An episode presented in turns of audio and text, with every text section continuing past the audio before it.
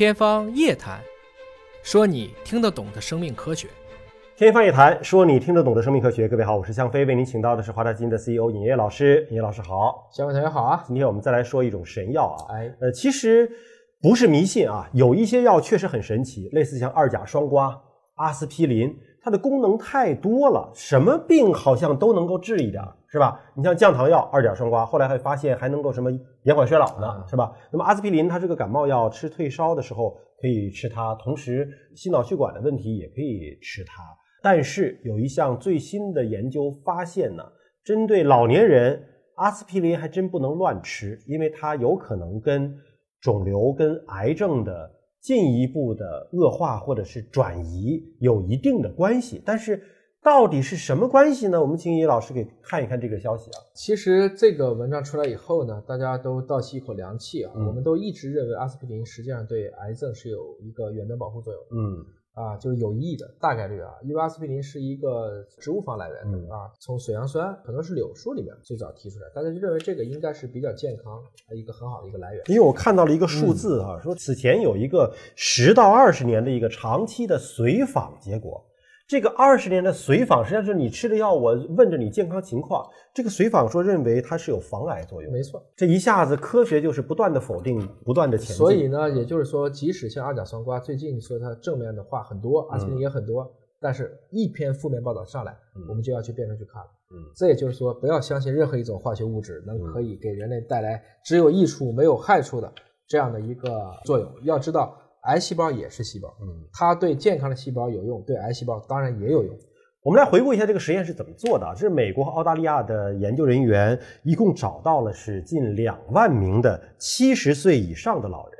那么这些老人本身呢是没有基础性的心脑血管疾病的，一比一分组，一组呢每天是口服一百毫克的阿司匹林，另外一组呢就服用安慰剂了。当然这是个双盲的测试。对，那么经过了一个随访之后，发现什么呢？阿司匹林这组因为癌症死亡的风险率上升了百分之三十一，这个数字可不低啊，没错，百分之三十一。但我觉得这个实验有点残忍呢、你两万多人分成两组，一组就是强行的服用阿司匹林，那不就是强行的增加了这一组的癌症？因为阿司匹林在过去也认为，我不能说它直接抗衰老，嗯但是在防治心脑血管疾病上是有好处的。我们以前不知道它有这个副作用。嗯我们也不能说实验设计时候考虑到这一点了，嗯，这只能说是经过一个大人群的数据，最后得出的这样一个结论。得出这个结论。哎，是这样子。但是阿司匹林毕竟是药啊。假如说这两万名的老年人本身没有心脑血管的基础疾病，你就说远端保护啊，这就是之前的结论呢。啊，大家，而且这个过程中一定是互相商量的。嗯他们认为对心脑血管也有保护，对肿瘤也有一些延期保护的作用。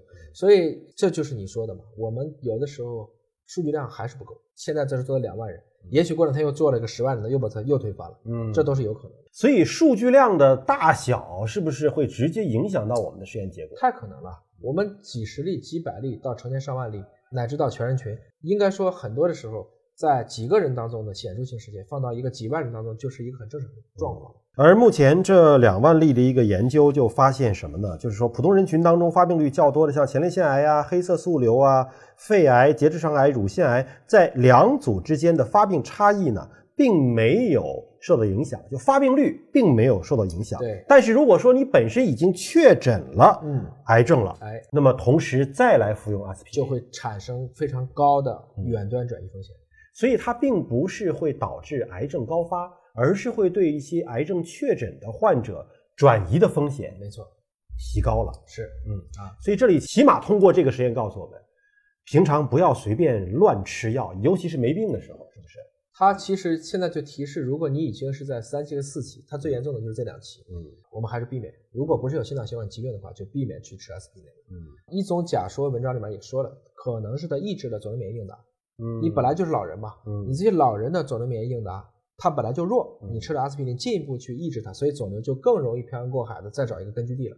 但为什么之前的那个十到二十年认为有延迟保护呢？嗯，因为能做十到二十年随访的人都是五十来岁，嗯他的免疫系统足以去抗衡阿司匹林带来的抑制。嗯，这个能听懂吗？所以这一次的实验都是七十岁以上也就是说，很多的何首乌，你给四十岁人吃没事儿，嗯是因为肝肾还顶得住。嗯你给八十岁的人吃，直接就吃死了。这就是同样的中药，要考虑它的毒性，针对什么年纪。我们历史上中国人平均寿命都三十几岁，你当然用这种大剂量没问题。不能简单的说我们把一个古方放到今天，平均寿命都已经在七十七八岁的这个情况下去考虑这个问题，这跟阿司匹林的这个有点异曲同工之处，因为毕竟严格意义上讲，我可以说吃柳树皮大概也是这样的效果。所以大家注意，这个文章当中给出的一个数据模型，都是针对七十岁以上的人群，而且七十岁以上人群也验证了说，阿司匹林并不会提高癌症的发病率，但是会导致已经有癌症的老人他的转移可能变得风险更加的风险增加，嗯风险会进一步的增加。对，呃，也提醒大家，不管你看到什么样的说所谓的神药啊，呃，还是希望吧，没病的时候别当保健品吃没错。啊，有病的时候咱们遵医嘱。感谢您关注今天节目，下期节目时间我们再会。